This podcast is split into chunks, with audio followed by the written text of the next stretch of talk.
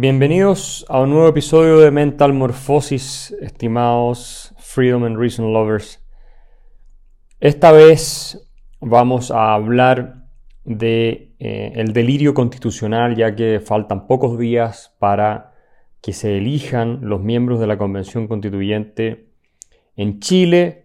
Y me parece que lo que ha ocurrido en este país es muy relevante también para quienes nos oyen de otras partes, ¿ah? especialmente de Colombia, que ha visto estos últimos días eh, una crisis social y un estallido delictual similar al que vivió Chile el año 2019 y que nos puso en camino a hacer esta nueva constitución, ¿verdad? Y es interesante también compararnos con Colombia porque los colombianos tuvieron una asamblea constituyente el año 91 y crearon una nueva constitución desde cero y es uno de los pocos casos en América Latina en que la creación de una nueva constitución desde cero, eh, si bien no mejoró realmente las cosas, no terminó en una absoluta catástrofe como terminó por ejemplo en Venezuela o creando los problemas eh, serios que creó en Bolivia, que ha creado en Ecuador, que básicamente han eh, producido, ¿no es cierto?, en los países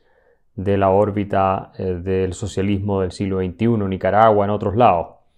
Entonces, eh, es muy importante tener presente la experiencia colombiana y también para los colombianos entender lo que ocurrió en Chile, ya que están viviendo algo similar con la violencia y toda la crisis actual, aunque hay ciertas diferencias. Bueno, en primer lugar, los voy a invitarse a eh, promover el podcast, por supuesto, a difundirlo.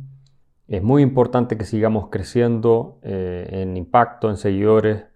Eh, ya en, Spotify estamos subiendo puestos de manera considerable, ya casi metiéndonos entre los 30 más oídos de Chile, sin haber hecho publicidad, lo cual es buenísimo.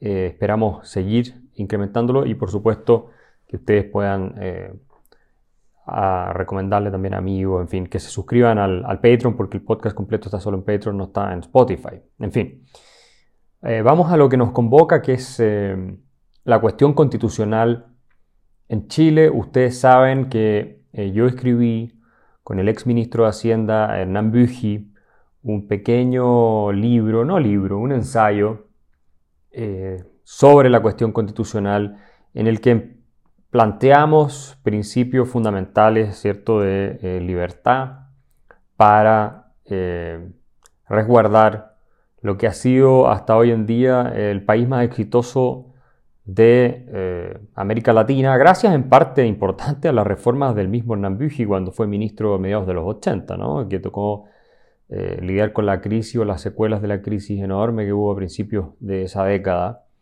y él es eh, sin duda el padre de la segunda parte del sistema económico chileno, el modelo económico eh, que produce un crecimiento de 7-8% al año, con una reducción dramática de la pobreza cuando retorna la democracia a Chile. Patricio Elwin recibe un país que iba como un cohete a la luna, básicamente. Eh, no tuvo que hacer mucho, ¿no?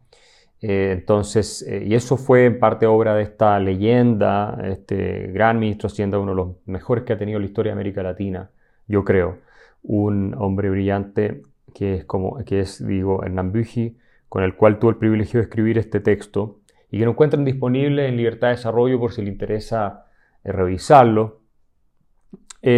pero el asunto constitucional a mí me viene importando o preocupando desde hace tiempo. De hecho, nosotros en la Fundación para el Progreso, que yo soy el presidente del directorio hoy en día y soy senior fellow, antes era el director ejecutivo, hace ya varios años publicamos eh, en el gobierno de HLE textos, libros y otras cosas advirtiendo sobre el peligro de cambiar la constitución. Uno de esos libros eh, fue de Neil Ferguson con Daniel Landsberg. Neil Ferguson, el famoso historiador de, Stanford, y Daniel Landsberg, que es eh, es un académico ahí en, Estados Unidos también, en Kellogg, um, donde ellos hacían un repaso, ¿no es cierto?, del peligro, especialmente en América Latina, de cambiar constituciones y utilizarlas como la panacea para resolver todos los problemas sociales que existen. En el caso de Chile, que hemos tenido el mayor periodo de prosperidad de nuestra historia bajo la constitución actual, que se, obviamente ha sido reformada, se llevó el tema constitucional al centro de la agenda con eh, el estallido delictual y la crisis social del año 2019, donde la izquierda aprovechó para imponer eh, una agenda eh, que venía presionando hace mucho tiempo, décadas casi, ¿no sobre todo la izquierda más radical, y que nunca había sido parte de las preocupaciones generales de los ciudadanos en Chile. La verdad es que eh, el 99% de los chilenos nunca ha leído la Constitución, nunca ha eh, entendido lo que son normas constitucionales, ni eh, si lo hiciera probablemente sacaría demasiadas conclusiones leyendo la Constitución. Entonces, es de sentido común que nunca tampoco a la gran mayoría de la gente se le haya ocurrido que el problema del país podía ser la constitución. Esto fue una idea, como todas las malas ideas, que surgen de círculos intelectuales, de personas eh, fanáticas, enamoradas de la teoría y que buscan incrementar su propio poder y crear paraísos sobre la tierra, haciéndose ellos del Estado, ¿cierto? Eh, y que culparon a esta constitución llamada neoliberal, supuestamente de Pinochet, de los males sociales que tenía Chile, sobre todo la desigualdad. ¿no? Eh, lo que se sostuvo durante décadas en Chile es que esta constitución era una constitución neoliberal, que creaba desigualdad, que esto era la Norcorea del neoliberalismo, decía un famoso activista de izquierda extrema que Fernando Atria, eh, que escribió mucho, haciendo bastante daño, me parece a mí, yo debatí con él en distintas oportunidades. Eh, y que por supuesto no tiene ningún sentido de realidad ni conexión con números ni nada, es una cosa puramente teórica, abstracta, etérea, como les encanta a todos estos filósofos del totalitarismo. Eh, en todos los tiempos han sido iguales.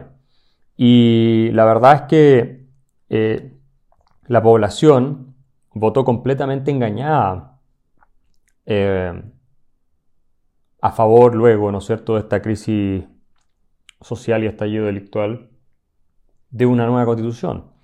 A mí me sorprendió, yo jamás pensé que el resultado de la elección este, el referéndum del apruebo o el rechazo, iba a ser tan, tan dramática la diferencia, ¿no? Eh, me imaginaba algo más cercano yo al plebiscito del sí y el no, una cosa entre un 60 y un 40%, pero nunca algo más cercano al 80 y 20%, que se dio a favor de los que, eh, que querían la nueva constitución, o sea, un 80% entre los cuales hay un gran porcentaje de derecha, que votó a favor de crear una nueva constitución, pensando que eso iba a restaurar la paz, la tranquilidad en el país y al mismo tiempo calmar las tensiones sociales.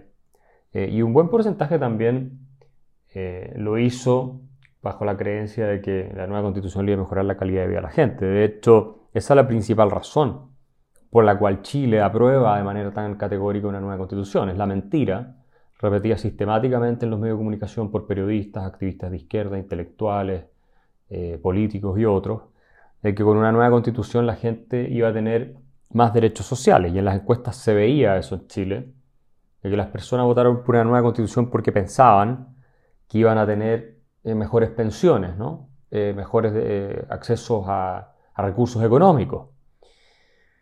Acá hay un tema interesante, porque resulta que Colombia, que hace su constitución en el año 91, nueva, pone un catálogo enorme de derechos sociales. Y no solo pone ese catálogo enorme de derechos sociales, sino que además provee de una acción en la misma constitución en que las personas pueden reclamarle a los tribunales, a la Corte Constitucional, si no me equivoco específicamente, que los derechos llamados sociales, ¿cierto? Educación, salud, pensión, eh, les sean provistos cuando no los están recibiendo. Entonces uno va al tribunal, interpone una acción, eh, digamos, de demanda, en cierto sentido, para que el Estado eh, cumpla con la obligación que establece la misma Constitución de darle una buena pensión. Entonces el tribunal falla que el Estado tiene que gastar X cantidad de dinero en cubrirle esa eh, necesidad, ese derecho social a la persona determinada. y entonces el presupuesto de la nación tiene que ajustarse a este tipo de demandas y requerimientos que están permanentemente eh, formulándose ante las Cortes de Colombia y que irrogan un gasto eh, completamente impredecible y en cierto sentido también inmanejable, porque como son los jueces los que están disponiendo cuánta plata se va a gastar en este tipo de cuestiones, cuando se aprueba la ley de presupuesto no es definitiva. El presupuesto nunca se puede cumplir 100% de acuerdo a lo que se ha establecido originalmente. Eh, y eso genera un desorden fiscal en Colombia que es importante. Eh, durante muchos años eh, y, exceso de gasto estatal, ¿cierto? Que produce problemas de sustentabilidad fiscal. Y a principios de los 2010, digamos, el año 2012, por ahí, los colombianos incorporan en su constitución un principio de sustentabilidad fiscal, o sea, intentando de alguna manera moderar el desastre que había significado incorporar todos estos derechos sociales en la constitución desde el punto de vista de las arcas fiscales, ¿no? Entonces eh, se trata de hacer algo al respecto como para eh, equilibrar el asunto y sin embargo no les funciona realmente porque eh, siguen asignándose recursos a partir de decisiones judiciales. Y hoy día Colombia está en una crisis fiscal. Ahora, es verdad que la deuda pública subió mucho como en diversos países del mundo, producto del gasto eh, durante el año 2020 eh, que fue para apoyar a personas por coronavirus, por la crisis de la pandemia. Que dicho sea de paso, en Colombia también se aplicaron cuarentenas con efectos devastadores para la calidad de vida de la población, eh, lo cual fue un absurdo que hicieron muchos países y que produjo ciertamente más costos que beneficios. ¿ah? Y en ese contexto es que ahora una población con mucho daño, ¿no? desde el punto de vista de su calidad de vida y su eh, sustentabilidad económica, con mucho daño creado por las cuarentenas eh, la forma en cómo el gobierno de Duque enfrenta la pandemia, que no lo vamos a criticar a Duque porque la verdad es que hizo lo que estaban haciendo todos, ¿no? Eh, que fue un absurdo, sin ningún fundamento técnico, sin ningún análisis costo-beneficio real. y hoy día sabemos los efectos devastadores que ha tenido eso. Por ejemplo, en Colombia cayó la economía un 6,8% de contracción durante el año 2020. Eh, más de 500.000 negocios en todo el país tuvieron que cerrar sus puertas, tuvieron que desaparecer básicamente. Y eh, un 17% es la tasa de desempleo. Algunas ciudades tienen tasa de desempleo de 20%. Eh, la clase media se encogió de manera dramática. Eh, hay 23 millones de familias en, eh, Colombia. ¿ah? Estos son datos del diario El Confidencial. Que se pueden permitir solo dos comidas al día. Y hay un 19-20% de, de familias que no tienen ni un ahorro para enfrentar absolutamente nada. Entonces, claro, estas circunstancias económicas devastadoras que ocurren en, Colombia producto de la pandemia, un país que por lo demás es bastante menos avanzado que Chile eh, en términos de sus indicadores socioeconómicos, porque tiene mucho menos libertad económica que Chile también, entre otras razones, ¿cierto? Eh, son parte del caldo de cultivo que le termina explotando a Duque, sin eh, considerar, por supuesto, el elemento foráneo, terrorista, activista, narcotraficante, que también tuvimos en Chile en el estallido delictual, que aprovecharon toda la situación para eh, crear caos, para destruir propiedad pública y privada, para generar enfrentamientos con las fuerzas policiales. Y por supuesto están los típicos grupos de activismo de izquierda extrema que bajo el disfraz de los derechos humanos lo que buscan realmente es avanzar la agenda de la izquierda totalitaria eso lo estamos viendo en todas partes. En Chile se ve, por supuesto, se ve también incluso en Estados Unidos, se ve en Colombia, se ve en América Latina, en todas partes. Entonces, eh, en ese eh, escenario, vemos una similitud, ¿cierto? Desde el punto de vista de lo que ocurre en Colombia con lo que ocurre en Chile, porque si bien en Chile no habíamos tenido pandemia, esa es la verdad de las cosas, eh, el año 2019 no, no, no habíamos tenido pandemia, ¿no? Eh, y, sin embargo explota la situación.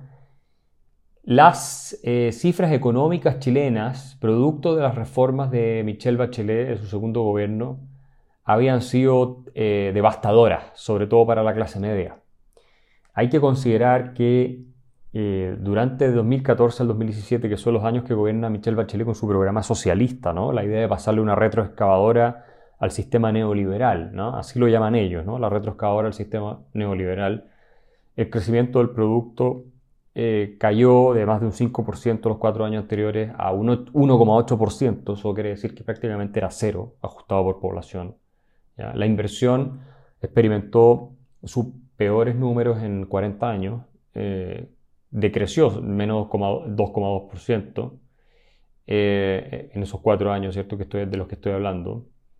Eh, bueno, las exportaciones fueron un desastre, el, eh, empleo asalariado privado em, creció mucho menos que el empleo asalariado público.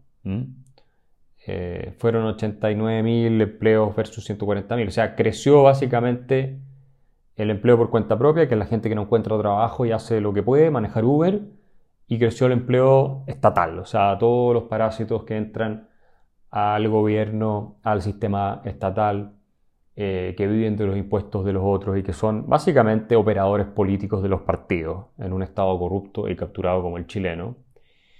Bachelet destruyó los equilibrios fiscales, o sea, los eh, terminó por socavar completamente, dejando eh, un promedio de déficit de menos 2,2-3%, cuando siempre habíamos tenido equilibrio fiscal en Chile.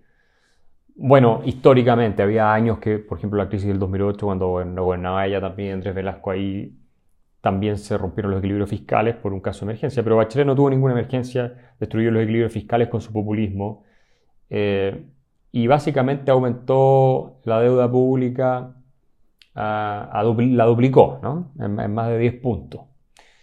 Pero al mismo tiempo, esto tuvo un impacto, que es lo, es lo más relevante me parece a mí, sobre los salarios en Chile. Sobre los salarios reales que venían creciendo un 3,2% pasaron a crecer 0, 0.4%, pero 0 prácticamente. Con lo cual el consumo para un grupo familiar de entre 25 y 30 años de edad hacia el año 2019 había caído un 30% la capacidad de consumo. Esto también tuvo como causa la política completamente irresponsable de Michelle Bachelet de migración, ¿no? que llegaron millones de inmigrantes a Chile, o cientos de miles, eh, que por supuesto presionaron a la baja los salarios en sectores en los cuales compiten con los migrantes. Entonces tenemos una situación de frustración de expectativas de progreso económico en que el país está cada vez más caro, la gente está cada vez más endeudada, no le alcanza, el crecimiento no está, el empleo no regresa. Sebastián Piñera promete tiempos mejores, ese es el, eslogan de su campaña, si ustedes se acuerdan, tiempos mejores que él iba a restaurar la prosperidad. No lo hace porque eh, la verdad es que es un inepto políticamente. Y tampoco tenía mayoría en el Parlamento, hay que decirlo. Pero no cambia ninguna de todas estas reformas de Bachelet. Entonces el país sigue totalmente estancado. Y eh, bueno, viene el alza de la tarifa del metro, que fue una alza más baja que alzas anteriores que había habido incluso en el gobierno de Michel Bachelet y eh, explota el país, ¿cierto? Porque ya venían acumulándose estas tensiones, estas rabias y también porque eh, habían ya mm, una gran pérdida de la legitimidad y credibilidad de distintas instituciones, que no es algo solo de Chile, de, otras partes también. Entonces, la situación económica es mala. Chile viene de cuatro o cinco años, ¿no? o seis, de mala eh, cifras económicas, de frustración de parte de la ciudadanía que no a mejorar sus ingresos ni sus eh, oportunidades en muchos casos. Eso es por culpa fundamentalmente de Michelle Bachelet y su agenda socialista, ¿no? la retroexcavadora de la que hablaba el senador Quintana de la coalición de gobierno de Michelle Bachelet, que él dijo que había que pasarle una retroexcavadora al sistema neoliberal, y ella misma lo dijo, que había que deshacerse de los vestigios del sistema neoliberal. Si estos socialistas todo lo que tocan lo arruinan. y eh, implementan esa reforma. Acuérdense, yo fui muy activo en Chile durante el gobierno de Chile, discutí en todos los medios con sus ministros o asesores, con intelectuales de izquierda, con gente en todas partes. Y dije que esto iba a ser una catástrofe. Y es lo que ocurrió. Precisamente eso. Y entonces Piñera no logró arreglar esto y le explotó el país. Y por supuesto tenemos todo un discurso además contra las policías, un deterioro del principio de autoridad que viene hace mucho tiempo, eh, el activismo extremo de la izquierda, eh, de los izquierdos humanos, porque la verdad es que no creen en los derechos humanos, creen cuando son para causa izquierda, pero no cuando se aplican a los demás. Eh, todo eso paraliza también la capacidad de reacción de las fuerzas policiales y algo de eso se está viendo también en Colombia. No quiere decir que no hay casos de abusos, ¿ah? eso no, no lo vamos a discutir, pero en términos generales eh, tenés toda una prensa además movilizada de izquierda, jueces y fiscales de izquierda que eh, a los policías los meten a la cárcel por cualquier cosa y a los delincuentes los dejan libres. Y tienes todo un grupo de extrema izquierda como lo tienes en Colombia, con Petro a la cabeza, que podría ser próximo presidente de la República, que es una especie de Chávez colombiano, esa es la verdad, más inteligente tal vez que Chávez incluso.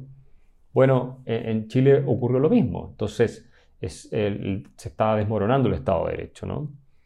Eh, y desde ese punto de vista las situaciones son similares. Ahora, yendo a lo de la Constitución, hasta donde yo he visto en Colombia no se ha propuesto otra constitución, eh, al menos en la agenda eh, más eh, mediática. Debe haber ideas de hacer eso. O sea, la extrema izquierda siempre quiere cambiar la constitución para incrementar su poder y, en lo posible, crear una dictadura electoral o algo así para quedarse ellos gobernar para siempre. O sea, no me extrañaría que Petro tuviera dentro de sus ideas la de cambiar una la constitución.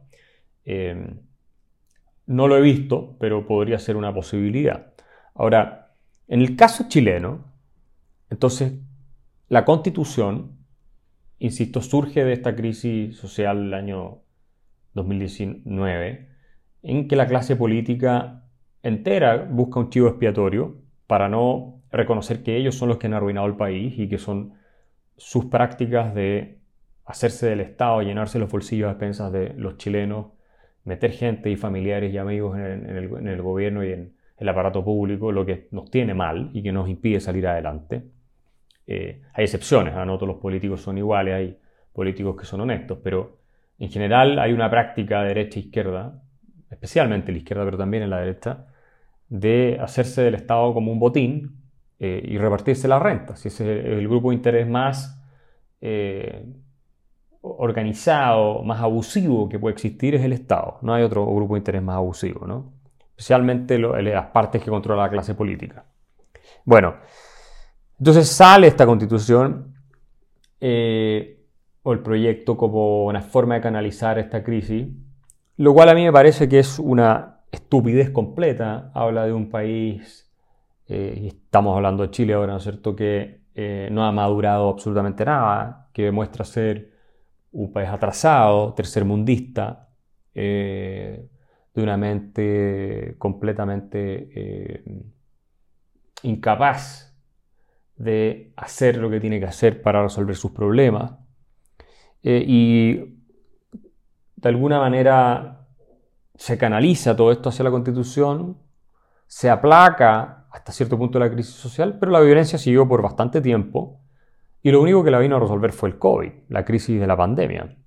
Eso fue lo que terminó con la violencia en Chile, o sea, no, la terminó porque sigue, ¿no es cierto? El sur está tomado por el narcotráfico terrorista, con vínculos con las FARC, con vínculos con carteles en México, o sea, todo, eso, todo eso está, la delincuencia está completamente desatada, la democracia en Chile está fracasando, ¿no? Completamente, o sea, está colapsando, yo creo, eh, desde el punto de vista de que no es capaz de garantizar ni siquiera eh, que los ciudadanos vivamos tranquilos, o sea, no, es un desastre, eh, y en algún momento va a llegar a, a un punto, si sigue así, en que va a valer la pena preguntarse si se justifica esta democracia. En todo caso, eh, se hace esta eh,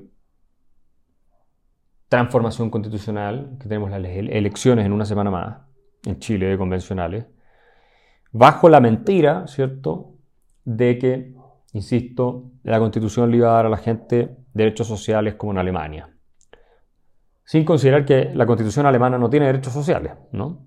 no tiene derechos sociales incluidos y las constituciones europeas en general, los estados benefactores no tienen derechos sociales incluidos. Son eh, básicamente eh, políticas públicas que estos estados desarrollan, pero que tú no puedes reclamar, eh, al menos de manera tan directa y obvia y evidente, ante tribunales como lo haces en Colombia. O sea, los derechos sociales en general no están en las constituciones. Obviamente la constitución de Estados Unidos no tiene ningún derecho social. Sí las constituciones de los estados en Estados Unidos, muchas tienen más derechos sociales. Pero es interesante porque la evidencia muestra que en los países donde no se consagran los derechos sociales en las constituciones, muchas veces se cumplen más y de mejor forma que en aquellos donde se consagran. Pero entonces lo interesante acá es analizar que en Chile se decía que como la constitución era neoliberal, lo cual es una estupidez, pero como se decía que la constitución es una eh, carta neoliberal donde no se consagra ni un derecho social, la gente no tiene acceso absolutamente a nada, lo cual es falso porque la constitución chilena establece la educación pública eh, primaria eh, gratuita, establece un montón de cosas. Bueno, eh, entonces como era neoliberal, es que se generó tanta desigualdad y se produce la crisis del año 2019. Bueno, pero entonces, ¿cómo explicamos que Colombia, teniendo una constitución plagada de derechos sociales, donde se puede demandar en los tribunales que el Estado financie los derechos sociales de las personas, está pasando por la misma crisis por la que pasó Chile en el año 2019, pasándola ahora, ¿cierto? El año 2021. Si se suponía que era la constitución neoliberal el origen de todos los problemas y no, eh, digamos, una constitución que tiene todos los derechos sociales garantizados. Lo que se le prometió a la gente en Chile es que la constitución, una vez que se deshaga de todo el neoliberalismo y tenga los derechos sociales universales garantizados, etc., eh, todo el mundo va a ser feliz, vamos a estar en un sistema más solidario, en un país donde ya no va a haber estas tensiones prácticamente y donde todos van a tener más, más riqueza. Eso es lo que se le ha dicho a la gente y lamentablemente un gran porcentaje de la población lo ha creído, lo cual es eh, una eh, demostración de inmadurez cívica, me parece a mí tremenda, pero también porque no hubo muchas voces combatiendo toda esta estupidez en los medios de comunicación. Ahora, ¿Qué podemos decir de la constitución política de 1980, que es la que hace efectivamente Pinochet, pero son sus asesores, ¿no? Jaime Guzmán el más destacado, pero hay una comisión que redacta esta constitución de expertos, de constitucionalistas muy destacados, la comisión Ortúzar, eh, en que después del quiebre del año 73 en Chile, donde se da un golpe de Estado, ustedes saben, ¿no es cierto?, eh, liderado por, en realidad, la Marina, pero Pinochet, él, que, él asume como presidente de una junta de gobierno, se hace una declaración de principio el año 74, en fin, y después se hace la constitución en el año 80. Vamos a, dedicarle un capítulo especial al tema del golpe de Estado en Chile, El Salvador Allende y todo eso, era en, septiembre, yo creo, para, el 11 de septiembre, para esa semana, eh, para explicar muchas cosas que no se dicen, pero se hace esa constitución, la constitución de 1980, liderada por este asesor, abogado, jurista brillante, que es eh, Jaime Guzmán, eh, lo que intenta lograr es, contrario a lo que dicen en los medios de comunicación todos, proteger la democracia. Pueden escuchar la segunda parte de este podcast en mi Patreon, es www.patreon.com slash Axel Kaiser.